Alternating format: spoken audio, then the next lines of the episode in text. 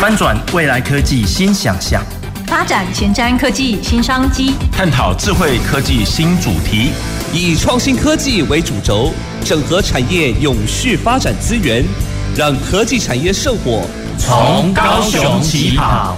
欢迎收听《南方科技城》，本节目由高雄广播电台与国立高雄科技大学合作直播。各位听众朋友，大家晚安，大家好，欢迎收听《南方科技城》节目，我是今天的节目主持人罗光敏。那今天呢，我们要来跟各位听众朋友聊聊这个打造城市的文创空间。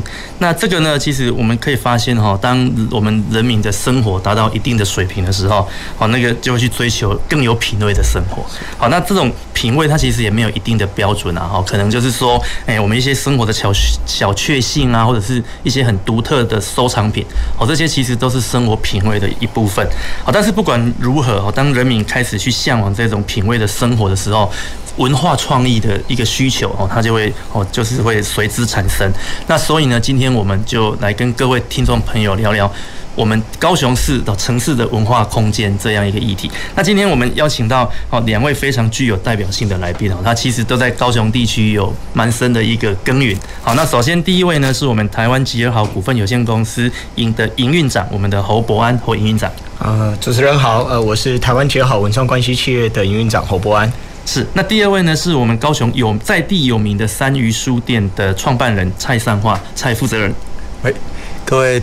听众朋友，大家好哈，我是三余书店的尚樺，是 OK，非常欢迎两位哈。那首先我这边是不是先请教我们这个我们的执营运长哦，还是称呼你博安哈？是是是，哦，因为看起来我们很年轻嘛哈，这样称呼比较亲切。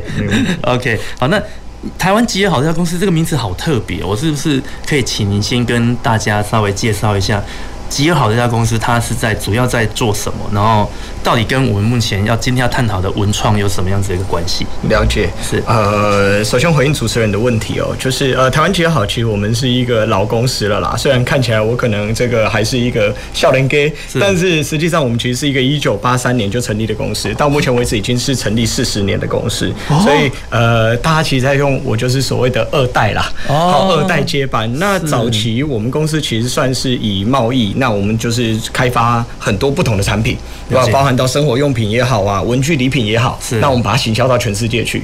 那可是我们比较特别的地方就是吼，在那个大家都呃还在可能会呃观摩一下这个国家，观摩一下那个国家的时候，我们其实就很坚持做一件事情，就是开花了，我们就做自己的开发。是。所以我们呃也因为这样子，所以在早期，其实，在设计师还被称为美工的时代。我们其实就聘请了非常多的设计师，in-house 的设计师，在我们的单位里面。那后来因为做了很多的这个产品，帮国际很多名牌做代工嘛，那后来就台湾的政府就看到我们了，他就会可能在很多的案例，包含到这个巴黎的迪士尼啊等等的案例，他就看到了我们公司，他就觉得，嗯，那你这样子有设计能量的公司，能不能来开发一下台湾的城市意向商品？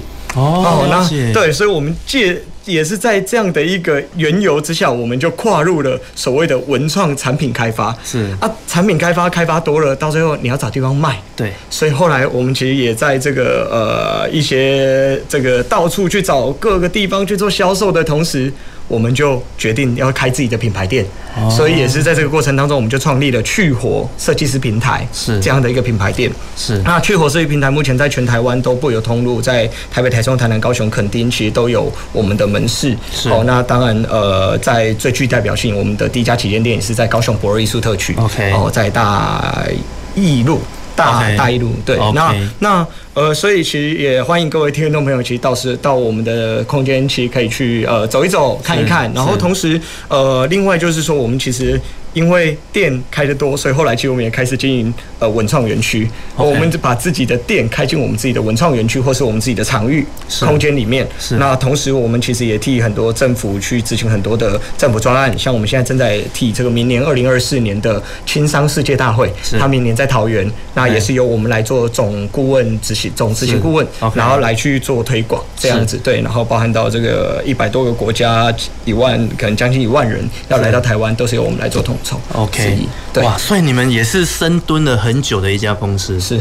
哇，一九八三年哎，是一个老公司。对，不可 就是在在就是我们在那个年代，然后竟然就会有这种所谓的创意发想，是，然后一直耕耘到现在，然后终于被看见，还好还在。是是是是是。OK，好，那接下来我们要就是要就是要请呃那个我们三余书店，但它其实三余书局在高雄是一间很有名的书店。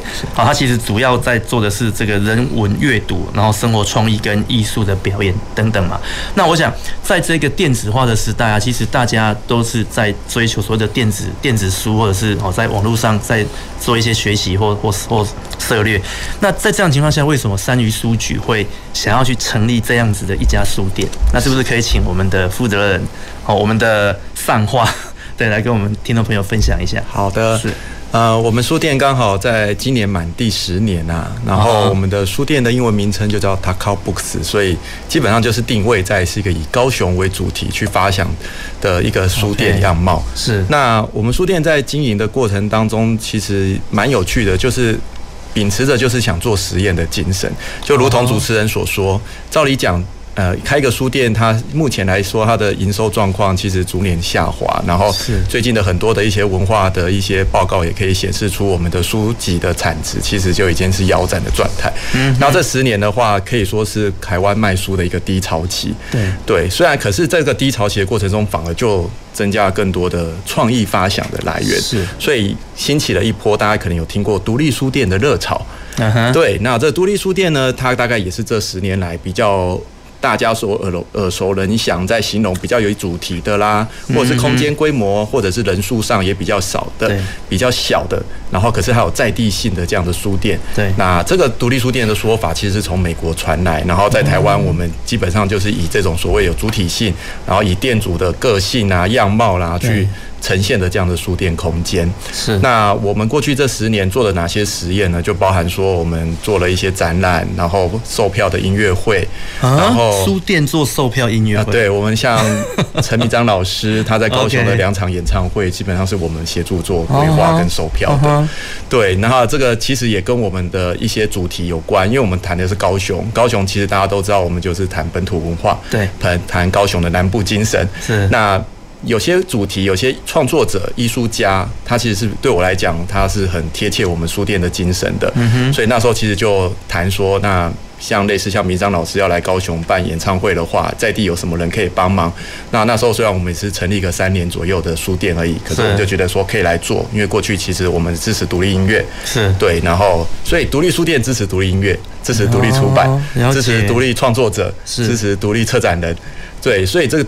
当时就是有一个氛围这样子产生，那所以我们除了平常在办的讲座，大概一年平均大概会有两百多场活动，在我们的书店或者是我们在外围的地方去办的各种的活动合作。是，那里面题目内容都很多元嘛。以独立书店最近大家比较常去逛或者是常去参加的活动，包含各种议题、社会议题的，然后。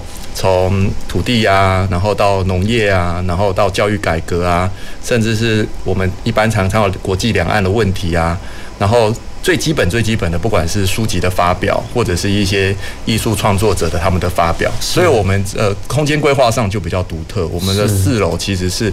应该说三楼啦，我们三楼是一个讲座跟表演的空间，我们的二楼跟一楼是书店，地下室是固定展览。了解。所以来到我们的书店的时候，可以感受到不同的氛围。那这也是现在的书店、独立书店们的一个走向。是。大概它就会包容非常多的元素在里头。了解。所以在以前的时代，一般来讲说会这样子讲，就是想找故事就要进书店翻书嘛。对。我们的小时候的年代。对。现在的年代基本上是你如果。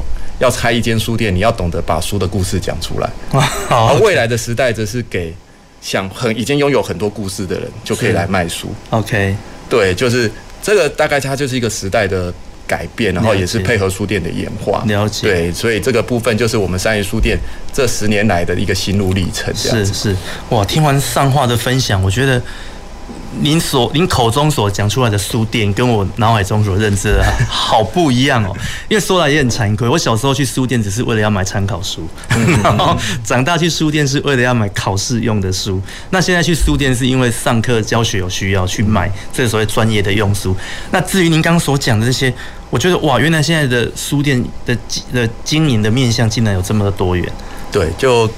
我们苦笑啦，其实就是因为书卖得不好，只好多做别的副业。对，其实就有一点类似一个超商的店员，对，他开始在他的架品商品架上开始有各种琳琅满目的商品，然后我们都必须了解，然后去分享这样子。不过以善于书局在高雄市的的耕耘来讲，我觉得你们是把高雄市的故事融入在这个书店里面，然后甚至随着你们所卖的书一起呈现给我们喜欢书，然后喜欢这块土地的人，我觉得这是一件很好的事情啊。是因为书店的本质就是书籍嘛，OK，所以不管办任何的活动，最终还是希望跟阅读推广有关。了解，OK，好，那我想我们回到今天的主题哦，就是我们要来谈谈打造城市的文创空间。那在谈这个题目之前，我想有一个很重要的问题想要请教两位专家啊，就是两位在文化创意产业打滚这么久的人，好，就是说一般我们在讲这个文创文创啊，那因为它是文化跟创意的组合嘛，那所以。在文创这个议题上，我们在专注的是先有文化，再透过包装把它变成一个创意的商品，还是说大家先用一个创意的发想，然后再去，因为因为很多很多的创意发想，然后最后它形成了一个文化。我不知道这件事情对两位来讲，就就你们所所工作所所经营的领域里面，你们怎么去看文创这件事情？对。呃，那我这边先稍微呃，OK，回应一下主持人，就是呃，对于我们企业来讲，因为我们其实是以以一个企业在呃经营这个文创产业，对，那其实我觉得文创产业因为它涵盖的涵盖的范围实在是太广了，是，所以其实它包含到音乐啊、艺术啊，然后还有这种呃传统的文化，其实它都被包含在。文化创意产业里面，嗯、所以我们只敢说在我们自己熟悉的领域，我们来去做分享。是，那我们对于文创产业，我们其实，在分享，我们认为是有两条路。OK，哦，那那一条路其实它叫做呃文创产业化。哦好，那文创产业化它的概念其实是说，有点像呃，我打个比喻好了，有一位这个陶艺老师哦，那他就这个这个他一开始做了一个陶瓷的作品，就就去到市场上，就没有想到大受好评。就啊，他就开始哇，他这个卖的很好，所以他就开始做一个、做两个，到最后变成做一个系列。是啊，他做一个系列以后，就发现哦，那我要做一个品牌，我就来支撑我这个这个系列。接下来我做了一个品牌以后，又去呃发现我的产量已经够了，我可以去自己做一个呃陶瓷工厂，是来去做自己的窑烧。是那接下来我可能开始开店，哇，一家店、两家店、三店、三家店开始开。那我们认为这个其实是一个文创。产业化的过程，OK，但是大家想得到这个路非常非常的长，嗯，好，这个路其实我们讲起来好像三言两语，可是光讲到我们刚刚那个 step 还没有走到最终端，可能就已经是经过三十年、二十年过去了。哦，除非大家当然有一个非常大的契机，是，那所以我们认为，如果是呃有时候也是开玩笑啦，出去跟呃呃不同的呃听众朋友分享的时候，也是说，呃创业就是。九死一生嘛，那但是这个如果是文创产业创业的话，可能是九十九死一生啊，因为文创产业真的它的客群是比较呃比较比较 niche 一点的，然后，它比较是没有那么广的受众。好，那另外一条路是什么呢？它其实是产业文创化。哦，刚是文创产业化，现在是产业文创化。那何谓产业文创化呢？其实呃也可以比一个喻友，就是。呃，眼镜好了，OK。以前可能各位听众朋友可能在呃这个配眼镜，在自己呃年轻的时候在配眼镜，可能都会去，例如说像是呃宝岛眼镜啊、小林眼镜啊等等这些这些的传统的品牌，呃这个这个眼镜品牌的商店是去做去做呃配眼镜的动作。可是现在的年轻人去这些品牌店配眼镜的几率，其实在现今的社会里面，它已经是缩小了。嗯，对，因为有很多的年轻人，他可能已经会跑去。百货公司里面配眼镜，大卖场也有，大卖场里面也会配眼镜。那这其实是一个非常有趣的时代演变。那为什么讲说拿它来比喻产业文创化呢？就是因为其实是有呃，我们就讲呃，例如说日本的知名品牌好了，嗯，日本的有一个知名品牌，它目前在全世界其实已经开了几千家店。嗯哼，哦，那在台湾也是一个非常呃有受众的一个有非常多粉丝、非常多的消费者的一个品牌。嗯，它其实它当时是做眼镜嘛？不是。他其实他本身哦，他是做其他产业起家。OK，那他去经过研究了以后，他们希望企业在发展的时候，就就研究到眼镜这个市场，它是很有市场的，很有市场规模的，利润非常高的。是，然后同时它在整个呃服务流程也好，品牌性也好，都有空间。是可以去运作，可以去重新升级。是，所以他就用一个呃，不管是在服务也好，他就告诉你，呃，我们有整齐划一的制服，同时我们的服务流程是。呃，这个这个不是像传统眼镜里面会让你觉得好像呃验光师好像就是这个这个呃你也不太了解，然后你就是跟着一路走走走走走，好像是一个一个一个一个跟随者一样，到时候就把你的眼睛配出来，你就是选个框，事情就结束了。但其实他就会有很多的细节 detail 去告诉你，接下来他告诉你我的店就在百货公司里，你同时你去逛完你的想要买的衣服、鞋子啊一些时尚用品以后，你还可以顺便来配眼镜。那从另外呢，他也告诉你。我三十分钟可以拿镜片，是，所以在这样的一个时代里面，其实我们在看待它就是一个产业文创化。是，这个产业它有产值，那它经过了文创化，变成形而变成一个品牌，是，变成一个具有服务流程，然后品牌高度，然后还有它的这个这个呃多元化选择是的一个一个一个推进方式。是，那这种的成功率，在我们的研究吼，它的成功率真的是高很多。OK，所以文创产业化是一条九十九死一生的路，是，但是产业文创化其实是一条很有商机、很容易走的一条路。是是是，所以我们有时候也是、啊、也是就是看到这些老师们，哇，我们都非常敬佩，因为就觉得。哇，你那也真厉害！哎，当人家把这条路夹出来啊呢？对，那当然，呃，讲实在话，就是我们的公司的创办人，就是总裁，也就是我的父亲。是，其实他大概也是又是一个这样子的人。对，所以他就是不断的呃琢磨在一件事情上，然后接下来就打磨、打磨、打磨走出来。所以我们看到这类型的老师，我们都是特别特别的敬佩。是，是，所以吉乐好公司是文创产业化成功的一个案例。是，然后转而变成产业文创 化，开始做各种的产业，继续蓬勃下去。是是，希望是这样。OK OK，那这个题目，哎，这个议题，那如果以三余书局，就是以书店业者的一个角度来看这件事情。对，其实我觉得，就像博安说的，我觉得他当你一个产业，他把它文创化的时候，对，以书店最容易接触到的就是如何赋予文字的新的诠释模式，对，或者是。本身他在那个产业里面，他很少接触的是跟出版或者是书籍或者是文字有关联的。然后你透过用文字的叙述，加入一些我们的这个出版的产业里面拥有的一些专业，结合在一起。它可能可以赋予一个地方新的诠释方式。嗯哼，对。那有一些社区，或是有一些地方上的产品，它本身它可能缺乏的就是这一方面的刺激跟想象。是。那身为一个书店，可能会觉得说，本来原本的传统书店只卖书。嗯哼。可是现在的传统书店开始跟地方接纳，跟地方接触。原因其实就像一开始有讲到，哎，书店的营收状况跟出版的营收状况一直在下滑。对。那空空间一个那么大的空间，你有些平数。它也没办法不租啊。对，你用了，可是放上书的话，你又很难去预测这个营收是否能够如期跟以前一样可以保持平衡，那就只好把剩余的空间做好的利用。是，那很多人的操作模式有什么？像书店可能会是操作做餐饮，那餐饮他就会很想要跟什么？跟地方小农合作。嗯哼，那地方小农没有想过他的商品有一天跑来书店卖啊。对，那这时候你要讲个故事。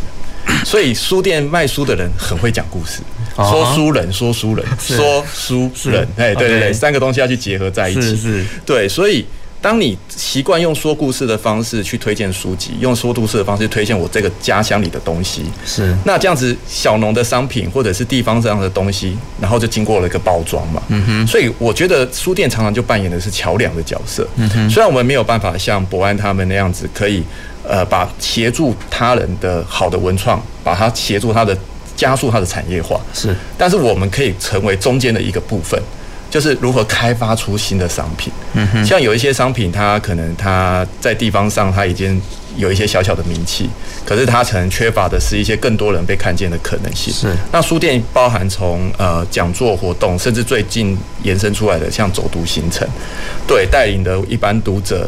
然后透过书的路径，然后进到了这个社区，碰触到这样的产品或是这样的饮食来源，对，然后加强他对于书的印象，一方面也把社区推广出去。是，那像这类的过程当中，其实全台湾很多书店都已经在操作当中，是，所以书店都有可能是潜在未来的所谓的呃文创的这样的据点。那以前一般来讲，书店会把它设定为文化中心，这个是大概。几年前的话呢，以我们的文化政策来讲，他会把它设定成地方书店为地方文化中心的一个角色，嗯、就是非图书馆体系，而是以民营单位的一个文化资讯来源。他在做一个所谓的文化资讯的窗口嘛。然后地方的人他其实透过书店知道外面的艺文活动有什么发生，是，然后有些活动适合的话就拉到这个地方来做演出或者是互动。了解。那接下来如果再有商品的话呢，那整个内容它就变成一个资讯中心以外，还多了一个平台。嗯，所以它就变成一个物产的集中平台。是，那透过文化跟物产的合作模式的话，那书店扮演这个桥梁。那我觉得这个会是刚刚提到的一个文创的一个想象发展的样貌。所以我们可能没有办法去把文化变成一个产业模式，也没有办法协助产业们加快它的文化脚步。嗯。但是我们可以赋予一个新的诠释方式，所以比较像是一个呃，提供资源，提供。想象，然后提供那个咨询的一个角色，是，所以是现在书店大致上能够发展的程度是这样。可是未来有可能有一天就会像博安这边所说，达到像吉野好这样四十年的资历，它是可以提供非常好的 的建议，非常好的一个平台，甚至如何改善你的作品，然后让它有更多的艺术资源进去，让它更丰富。是，那可能就是下一个阶段的书店会去做的事情。了解，了解。对，这个的确会哦，因为我小时候第一次认识书店，我是去。书局买文具，嗯，对，小时候我们看到什么什么书局是进去买文具，对，然后才，所以我一直以为书局是在卖文具的，所以刚刚刚刚跟我，可是刚刚听到上话的分享，我觉得书局是在现在以现在的书局，以你们目前所营运的书局是在卖文化的，嗯，是在卖故事的，是的，对。那您刚好提到走读这个这个名词，你有提到这个字吗？是。那我不知道走读，您所谓所谓的走读是什么样的意思？好，走读的话，大概是在近五年的时候，由文化部这边所发起这个称作“走读台湾”的这个计划。他邀请全台的书店们，然后一起针对地方上的一些呃观光资源或者是社区需求，然后进行盘点。然后书店就带了一个叫做领读人的角色。然后那为什么会加入这个读？因为听起来很像一些所谓的社区小旅行。对。可是因为是书店的角色去进去，所以我们除了扮演一个旅行的一个向导的角色以外，我们还增加了一个阅读的氛围。哦，所以我们可能这个路程的一个脚本来自于某本书籍，是，或者是这个向导以外，我另外找一个领读领读人，是。哦，是在地的作家，对，哦，或者是跟这个地方很熟悉的作家，是，那把这些。故事串联起来之后，我们把这个脚本想好。我大概要去，假设以高雄来讲，我如果要去岐山，我要去美浓，那可能包含在地的客家文化、客家作家。是。然后路途中我坐游览车，我大概要放什么音乐？我可能从头到尾都要想。然后出发前，我要先准备一些资料。大家可以在 email 里面先收到这个地方我们要去的地方，是大概我们的目的是什么？会接触到哪些延伸的书籍，或是延伸的资料？到了现场之后，可能是作家来陪伴我们，来走走这个所谓的美浓小镇啊。或者是西餐的一些在地风光，是。那在吃吃里面的东西，那这个大概就是当时大家在想说，以书店来做，有别于旅行社来规划的走读的概念。哇，对，哇，这样感觉起来好有味道哦。没错，那其实这样到底帮助到哪些？就是其实看书阅读者他们随着年龄增长，哈，对，其实我们的眼睛视力会越来越退化，是书架的书也会开始满，然后也不适合说大量的一直采采购书籍。嗯哼，所以这时候大家人家说就是。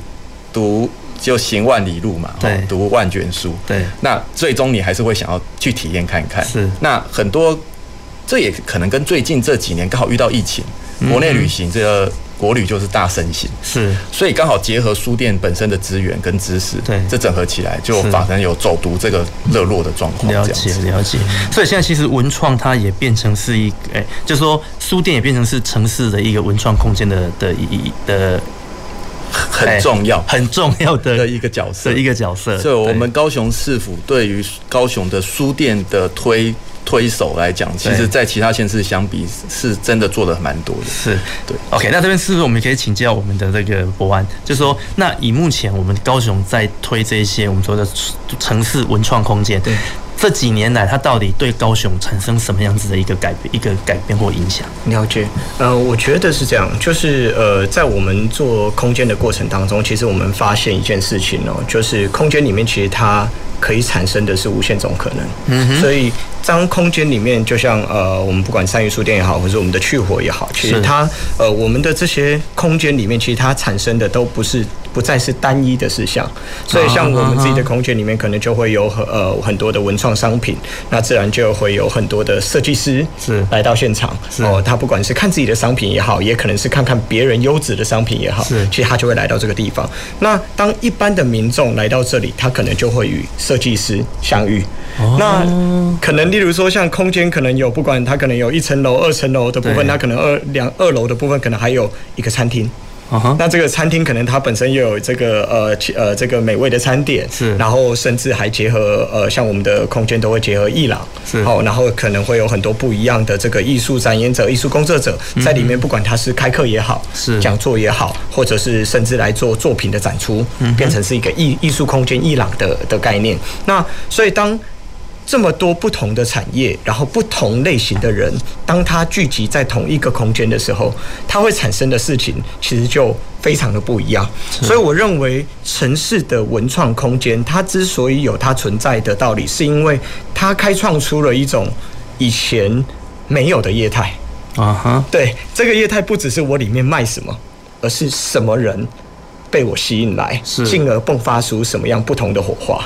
所以这是我觉得这是城市文创空间带给现代的人们有一个非常非常重大的改变，是在于这样的一个利基。的确，就是当我突然间感性大发的时候，我就会想要去寻找这样子的空间，然后去里面找到一些什么东西出来。OK，但是感觉其实很很棒哎，就像我在台中因，就是我在就是国内旅行的时候。我发现最近很多像自然科学博物馆或像一些音音乐厅、国家音乐厅，它其实里面就会规划出类似像这样子的区域的文创空间出来。那也就是说，当你今天进去这个空间里面的时候，你除了去欣赏音乐或者是欣赏戏剧以外，其实你离开那个那个展场，你在外面散步的时候，它其实又又给你不一样的感受。对，对，像高雄流音流音中心好像也有这样子的一个。我记得它二楼好像三楼还是有咖啡厅，没错，就是你到那边去，然后你去驳二逛完，然后你要去开车的时候，但你进到那个空间里面，它不只是一个音乐中心，它还会让你有想要逗留在那个地方的一种一种感觉。那这是不是就是我们所谓的文创在城市内创造文创空间，它所要赋予的一个一个诶、欸、的一个想要呃一起的成果？是对对，应该说，如果说刚刚。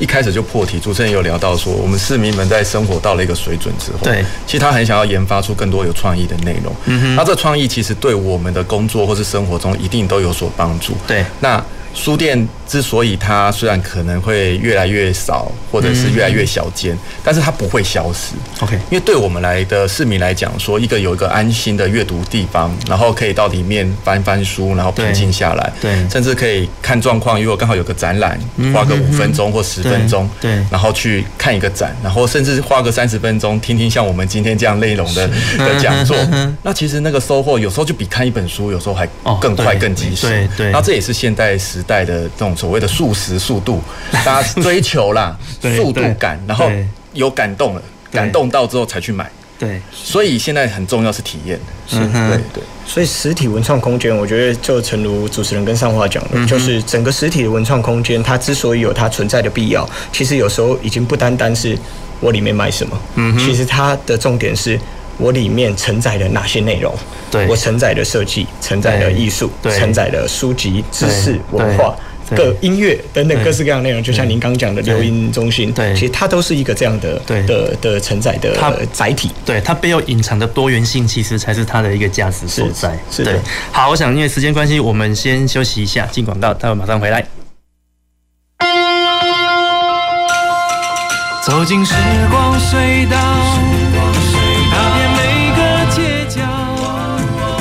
城市的璀璨。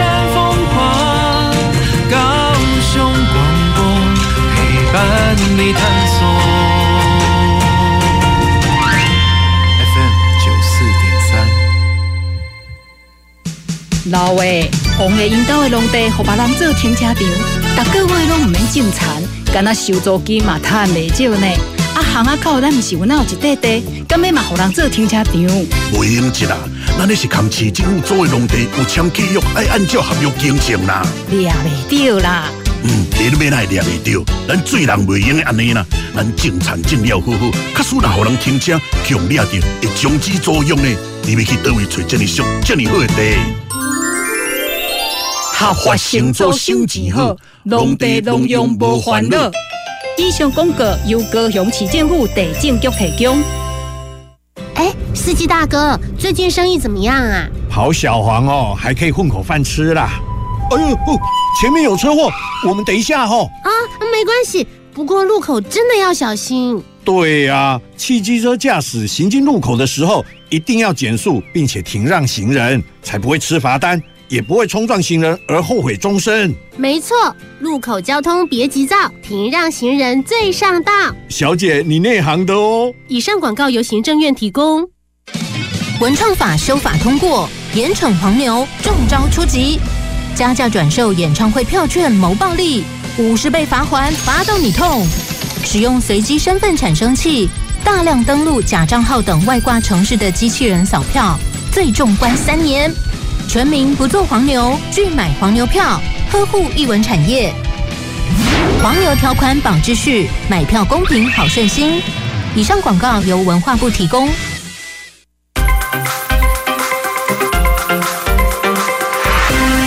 创意点亮奇迹，用智慧成就科技，随时掌握趋势的脉动，打造未来手臂。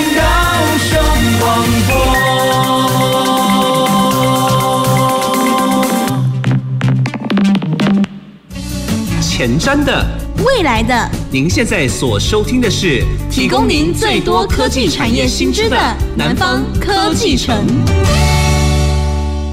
欢迎回到南方科技城节目，我是今天的节目主持人罗光敏。那我们今天。邀请到的两位来宾分别是台湾吉尔好股份有限公司的侯伯安营运长，以及三余书店的创办人蔡三化蔡负责人。好，那我们今天各位跟各位听众朋友介绍的是打造城市的文创空间。那在节目的上半段呢，我们两位来宾跟我们分享的哦很多他们哦的故事啊，还有台呃目前高雄地区的一个文创的一个发展。那在节目下半段这边呢，我们进一步的想要来跟各位跟两位聊聊的，就是说，诶，那目前随着技的进步啊，那科技跟文创它的结合，我不知道在你们的这个经验里面，它有没有什么样子的一个具体的案例可以跟各位听众分享？OK，呃，那呃，我们其实是这样哦，就是呃，针对主持人这个议题，其实在，在在在呃来之前，其实我也针对这个议题哦，我其实也，我们其实企业本身就已经。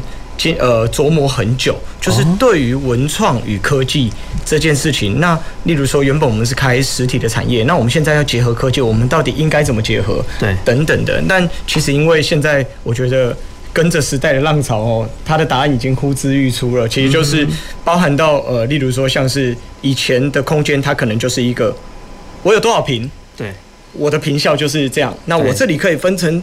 A 区可以是展演区，B 区可以是餐饮区，嗯，C 区可以是产品区，C 区可以是阅读区，D 区可以是什么？但是现在其实空间又变不一样了，因为它结合了科技，它可以是用 AR。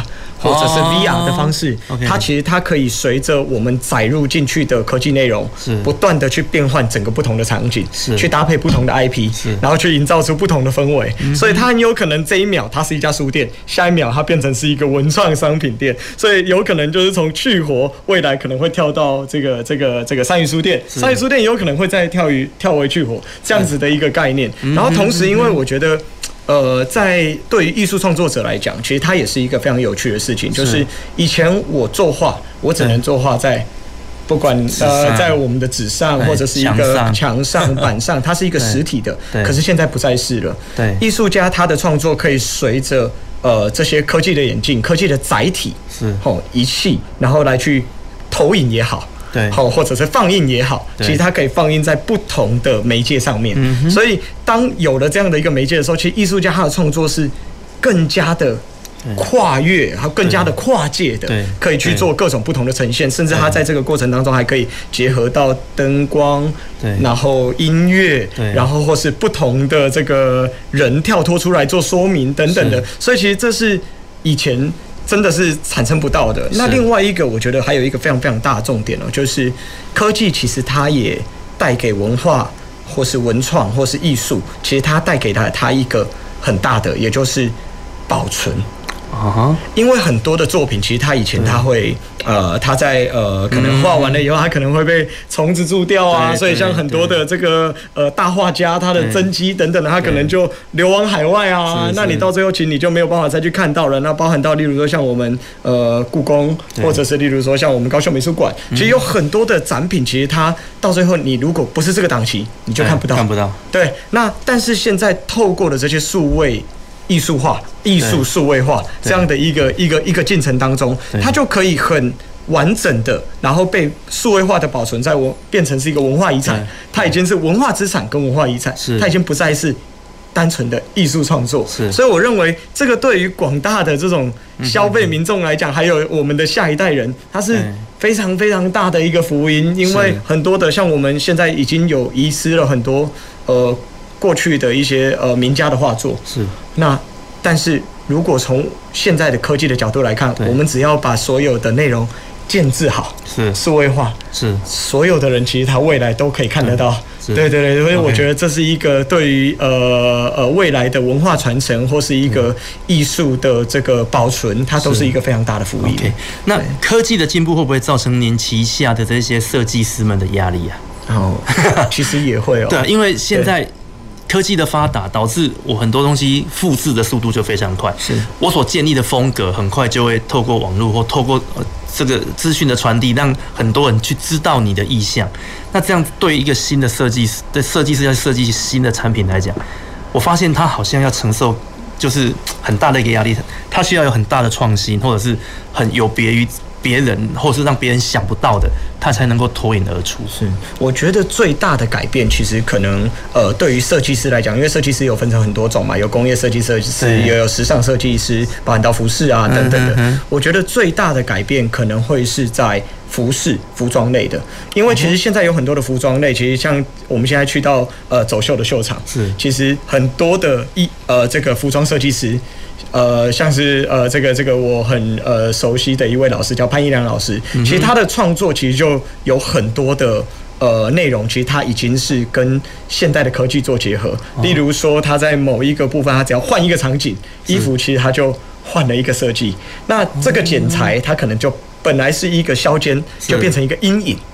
哦的一个方式，然后下去做创作。那包含到现在有很多的衣服，它甚至，例如说我们呃有时候去到派对，会有一些人他穿着，例如说这个衣服上面按一个钮，它甚至就有音符的跳动在上面去做各式各样的音符的跳动。所以我认为，呃，科技它对于这个设计师来讲，我觉得应该是服饰设计师来说，它应该会有很大的应用。但是对于工业设计师来讲，我个人是觉得不会有太大的影响，是因为。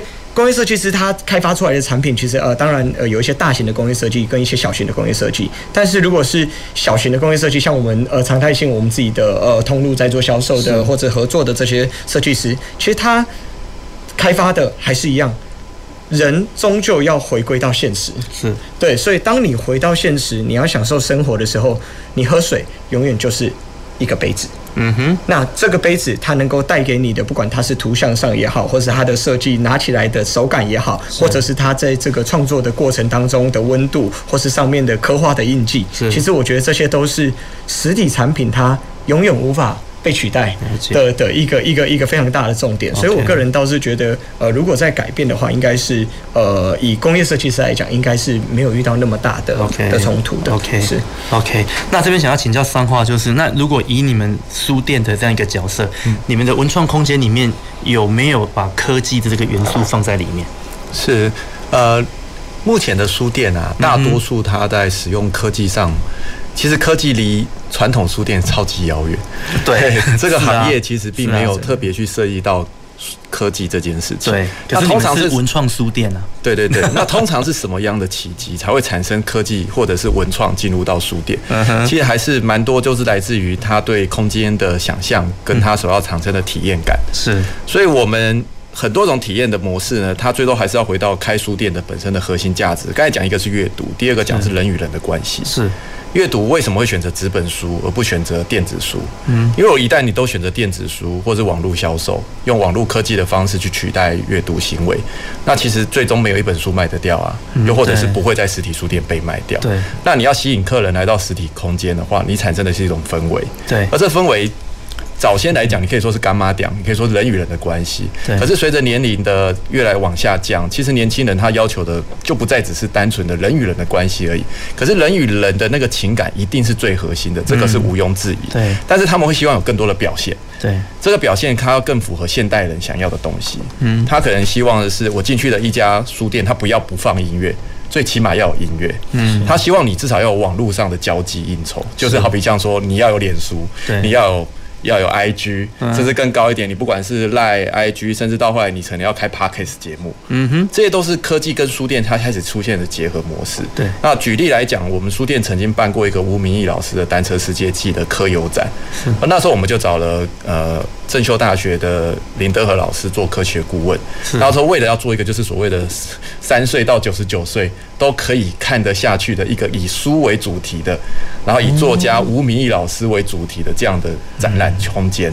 那里面就会有声光效果、有声音的、有影像的、有三 D 投影的、有浮光呈现的，是有非常多。它背后其实有很多是以以光线或者是视觉暂留，嗯，或者是声音逻辑这些。理论上来讲是科学的逻辑，可是套用文学，把它结合在一起之后，呈现出来的一个新的展览空间。了解。那那时候我们在展的半年的过程当中，其实很多的读者，就是从原本喜欢吴宇老师的作的读者，突然看到另外一面。因为我是用另外一个角度去诠释老师的作品，对，所以然后也有可能有一些是因为这样而被吸引，然后从此认识了这位作家。嗯，这其实就是现在书店在做的，呃，叫做文学转译的过程。是，那文学转译有非常多种模式。刚才讲的是要走读嘛，那走读其实是比较接近，它不太需要到太多科学的的功能。对，但是它需要的就是最起码你要做资料的收集整理。对，可是刚才如果你要弄的是展览，甚至你要办的是大型活动。你可能就需要思考说，那我的整个计划里面需不需要有科学的东西、科技类的东西放进来？OK，里头。那可是你要吸引的对象会是谁？是对，所以这个还是要看到说每一个书店或是类似的艺文空间的的的的经营者，是他想要做的受众是怎么样？通常这都是以展览的形态去展示它。所以要有些书店呢，它。他之前就会做像是 AR 体验，嗯哼，那他体验的内容，其实在谈的有点是像白色恐怖时代，然后它里面在玩一个有点像密室逃脱的游戏。OK，那为什么他要做这样的的的影像内容跟游戏内容放在他的书店里面让读者去体验？因为他就是一个以社会议题为探讨的一家书店，是，所以他的主轴的书籍跟他办的讲座都是。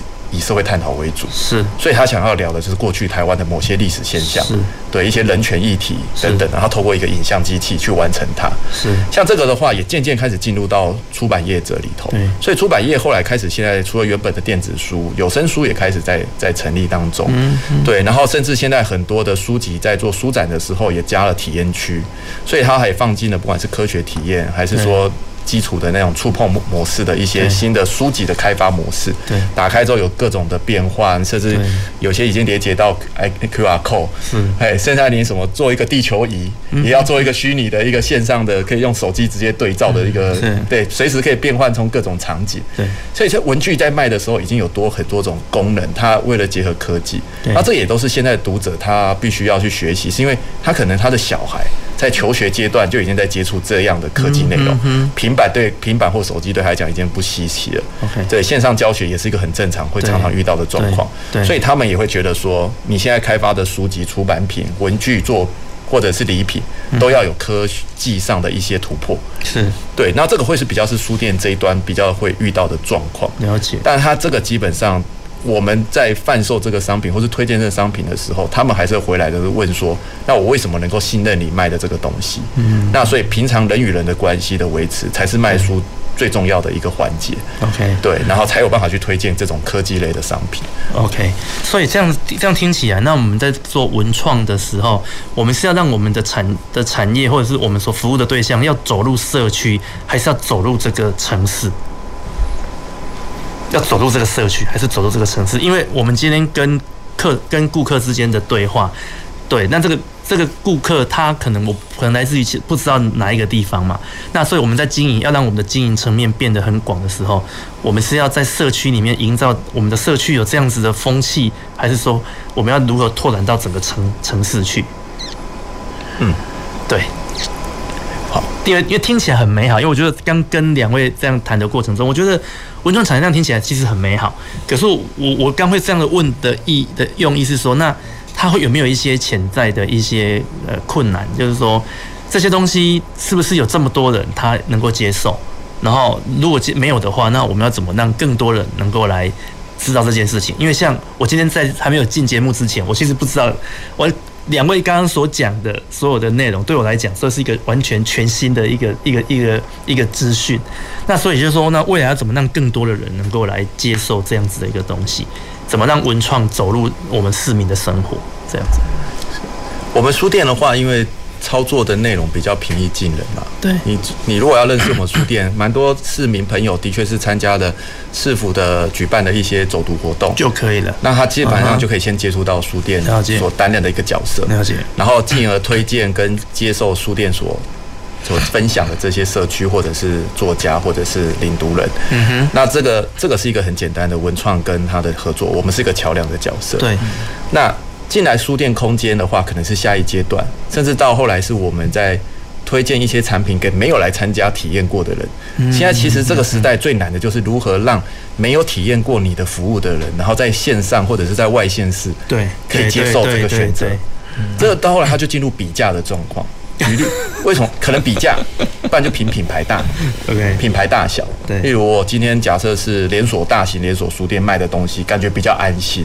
嗯哼，对，那同样的价，同样的商品内容很接近的产品元素，他可能会觉得说，我宁可是在大的地方品牌买，不敢再跟那种小的品牌买。对，那除非他来到体验的时候才知道，哦，我们这个东西都有各自的故事。嗯哼，那你如何在一个线上？短短的接触的过程中，可能只是一个发文。对。那这个发文你，你要建构一个什么样的内容，一个什么样的资讯，让对方说：“哎，看了你这个发文之后，我觉得我被感动到。嗯哼。我好像可以相信你，似乎是一个诚信在做事的人。对。然后开始追踪你的内容。对。那你就需要有一个人设，你要有一个建构你这个品牌的样貌。对，这个就变成沟通。对，所以你今天要做文创之前，你要先会沟通。嗯哼，不然你没有办法把你的文创商品，或者你所做的文创事业，可以让一般民众可以快速理解。对，今天有可能民众会觉得说，这东西对我没用，那我为什么要这么快相信你？是对，你现在会觉得没用，是因为你不认识我这个人。对对。可是如果今天你可以透过非常多的拼图，把我这个样子。比较完整的呈现之后，你会觉得说，就算我不想买你的商品，我也愿意帮你推荐给别人需要。Uh 所以，我今天生意不用做在你身上，是我做在你朋友身上就好。可是，这个你愿意帮我传递消息的这个信任感，就是无比的重要。是一个人不会随随便便把一样东西推荐给他的朋友，没错。这等于某种程度上我挂保证了嘛？对对。所以今天我一定要很相信这位朋友，才能介绍给另外一个朋友。嗯哼。否则我在做中间人，如果你今天。沟通不良，我就反而是我不好意思啊。对，所以你如何让你你眼前的这个消费者，就算不买也愿意帮你推荐？嗯哼，那这个就是文创，接下来就是沟通。所以这整件事情其实也是一个企划跟行销。OK，所以上画的方式就是我们是利用建立信任关系，这样当做出发点来做一个推广。那博安这边呢，以以集合好这样子的一个你们一一个股份有限公司一个规模，你们要怎么来做这件事情？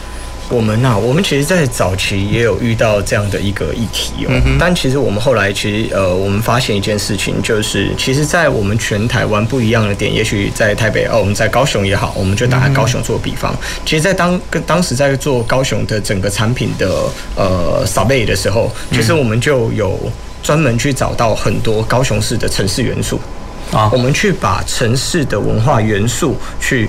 找出来，然后找到了一群设计师、艺术家、创作者，他们针对高雄的城市元素，或者是他本身推出的元素，跟高雄的城市元素是雷同的，嗯，是吻合的。那同时，然后，所以我们去找到这些产品了以后，我们就把呃这些产品变成是把他的故事给讲出来。所以其实呃，我觉得上话刚讲到一个点是非常关键的，也就是沟通。那常常我们的，例如说有一个消费者，他来到了我们的门市的时候，其实他很常他会问一件事情，就是啊，这个物件敢是你写给？啊哈，好，那这个事情其实就在在的，呃，等于是一种，我们都当成是一个莫大的赞美，因为其实他也在形容一件事情，就是哇，你这个消呃服务人员，你怎么可以把这个高雄的文化故事，这个高雄故事所衍生出来的产品，对，形容的这么好，这么好，那你是不是这个设计师啊？因为有很多的呃不同产业的人，他其实还是不太了解设计师的，对，那他会觉得。你是不是设计师自己驻店在这边在卖这个东西？要不然你怎么可以把它讲得这么动人呢？是。那我觉得这个其实就是文化之所以动人，其实它的重点第一步就是传递讯息。是。所以其实传递讯，所以我们其实也呃一直都很鼓励我们里面的呃这个销售人员，其实他努力的去了解这个背后的故事，然后同时我们也会请很多的设计师艺术家来到我们的。呃，店里面去跟我们分享，他当时为什么做这个产品？他是被高雄的哪一个部分感动到了，或是当时的场景是什么样，或是他当时的情感因素怎么样？是去创造出这个产品，是。对对，或者是设计出这个系列，那进而我们再把这样的一份感动传递给消费者，让消费者得以被打动。所以其实也回应刚刚主持人讲的，就是呃，这个产品啊，它在这个这个呃文创商品，有时候会让人好像呃。有一点距离，但是其实透过这样的方式，情感是人的灵魂呃最无法被磨灭的一个部分。所以其实当情感它能够被推寄寄予在产品上，对，接下来被推广给另外一个人的时候，我相信他被打动的，就像上花讲的，也许是故事打动你，而不是产品打动你。嗯，对，这是一个非常重要的环节。嗯，的确也的确这样子。可是这样子听起来好像就是我们还是有点被动，对不对？我们还是有，就是说，如果我今天没有主动要去探索你背后的故事，我就没有被感动的机会，会不会有这样子的问题？是，所以我觉得上，所以我觉得这个呃，我觉得我觉得主任提这个议题也是非常非常有趣的。就我觉得，所以这样的一个点，它也在现代的科技应用当中，其实我觉得反而它是可以被科技。可以解决的，是是，例如说透过 VR 的介绍，或是透过 AR 的，不管扩增时间或虚拟时间，其实这些它是可以，像现在有很多的呃呃，这个这个呃展演也好，或者是呃通路销售的点位也好，它其实都是。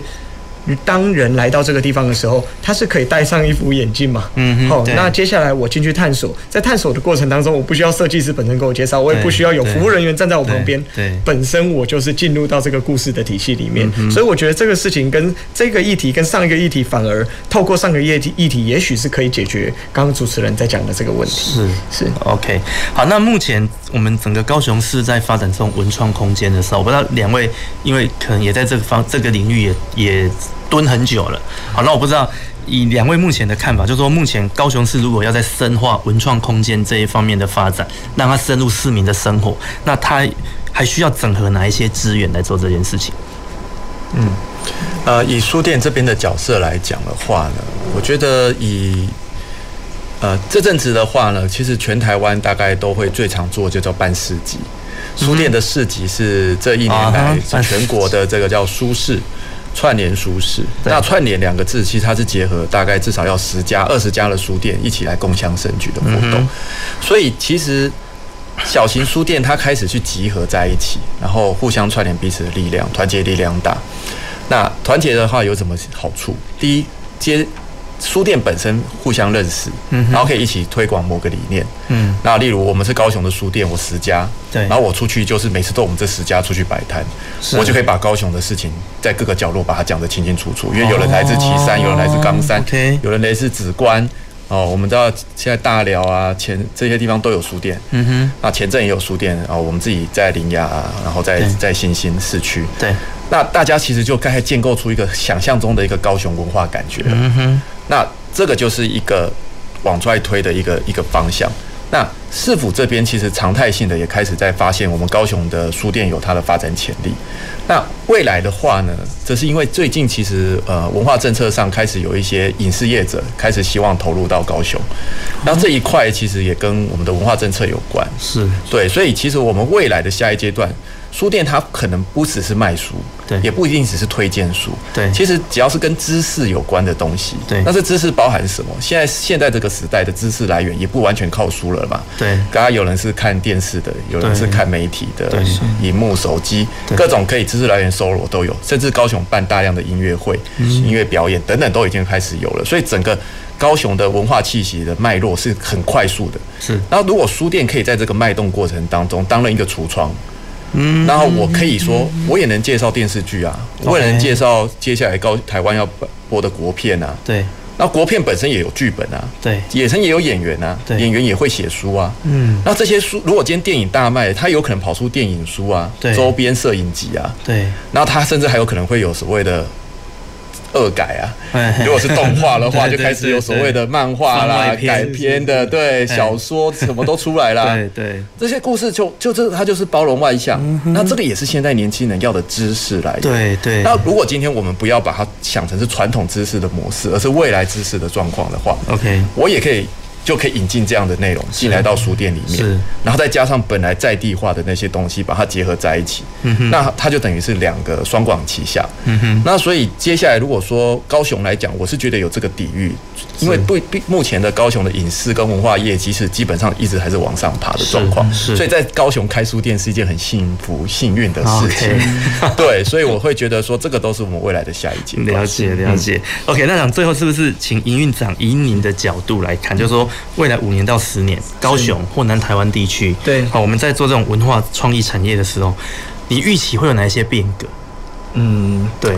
对，我觉得，我觉得是这样哦，就是说，呃，其实在，在呃，我们刚开始进入到呃高雄，呃，大概在十年前，然后我们来到高雄的时候，跟现在的高雄其实是有非常非常大的改变的。对，对我自己也觉得变化很大。是是是，那那我觉得这其中有一个非常非常重要的事情，其实就是我觉得政府的心态改变了。哦，其实对于我们来说，其实政府的心态改变，其实对于整个产业的的，还有整呃政府对于这个这城市的。样貌是。他在看待这个城市的样貌，他是改变了，所以其实我反而觉得，在未来的五年、十年当中，尤其是我们可以呃，因为我就是站在高雄的这十年哦，从呃刚开始做做品牌，一直到现在品牌的状态，其实我们感觉到现在要进入到高雄去做品牌，嗯，是一个加速器的机会。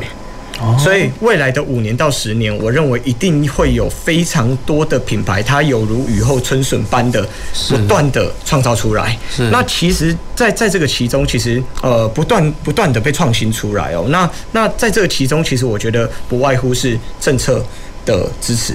好，现在在高雄去做文创产业，其实呃，真的是政府大力大力的支持。那第二个部分，其实就是有很多的前辈。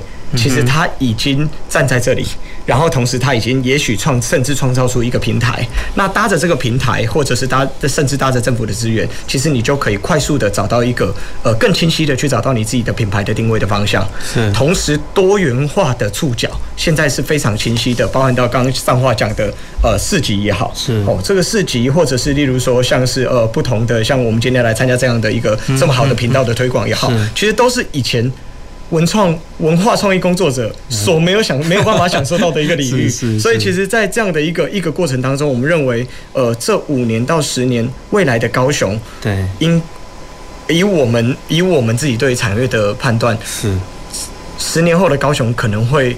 呃，以前大家开玩笑说是文化沙漠嘛，嗯哼，我觉得十年后的高雄可能会是文化领头羊。是是是，OK。好，我想今天时间的关系，我们哦要节目进行到这边。那但是我们还是非常感谢博安跟三花给我们带来的分享。哦，就是呃，经过两位分享呢，我觉得今天的节目让我感受非常的多了。就是说，其实文化创意或甚至连书店，哦，它其实跟我们传统所想象的是完全不一样的东西。那也希望借由今天节目的一个介绍，哈，能够让让这个文化啊，能够进入你我的心中。前瞻的科技的未来的南方科技城，我们下礼拜同一时间空中再会，谢谢。南方科技城节目由高雄广播电台与国立高雄科技大学合作直播，感谢您的收听。